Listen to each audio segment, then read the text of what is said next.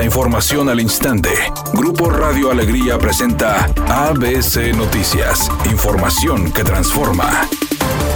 Sin que hasta el momento haya trascendido si llegaron los fondos para el proyecto hídrico a Nuevo León, autoridades federales sostuvieron una reunión encabezada por el secretario de Gobernación Adán Augusto López en la Ciudad de México para evaluar pormenores del acueducto El Cuchillo 2. En una publicación de sus redes oficiales destacó la presencia de representantes de la industria de la entidad, de la Conagua y Banobras, y sin estar presentes las autoridades del gobierno estatal, López Hernández reiteró que será el próximo 2 de septiembre cuando arranque la construcción del segundo acueducto para abastecer a la zona metropolitana de Monterrey ante la crisis por la falta de líquido vital.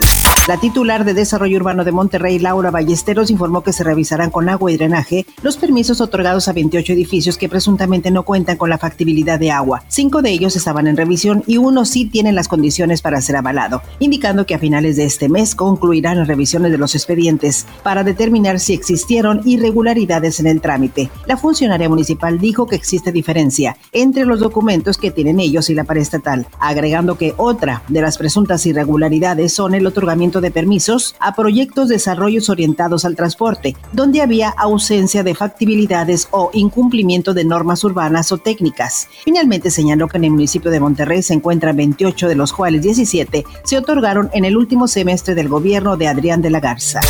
El subsecretario de Seguridad Federal, Ricardo Mejía Verdeja, confirmó que la Fiscalía General de la República atraerá el caso del feminicidio de la joven Devani Escobar y se iniciarán acciones penales en contra de los funcionarios que, en un principio, obstaculizaron la acción de la justicia. Asimismo, dijo que las autoridades de Nuevo León ya tienen acuerdos con los padres de la víctima. Se determinó que una vez ejercitada la acción penal sobre la obstrucción de la justicia, se solicitará la atracción por parte de la Fiscalía General de la República de la carpeta de investigación con el propósito de continuar con las indagatorias que permitan esclarecer este feminicidio y castigar a quienes resulten responsables. Agregó que la Secretaría de Gobernación dará seguimiento al caso para que nadie quede en la impunidad.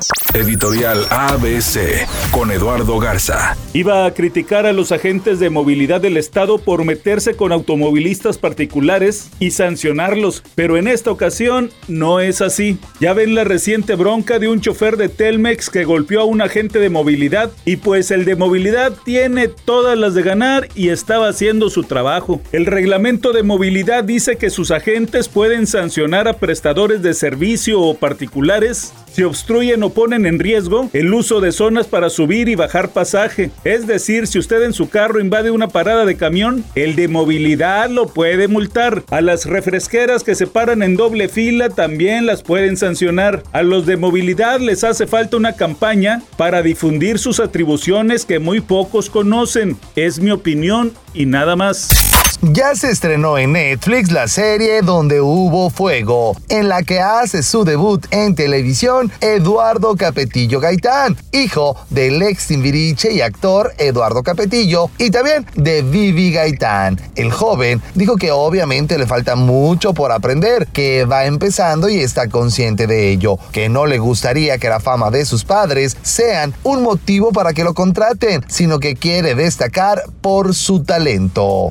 Es una tarde con presencia de nubosidad. Se espera una temperatura mínima de 26 grados. Para mañana viernes se pronostica un día con presencia de nubosidad. Una temperatura máxima de 34 grados, una mínima de 22. La actual en el centro de Monterrey, 34 grados. ABC Noticias. Información que transforma.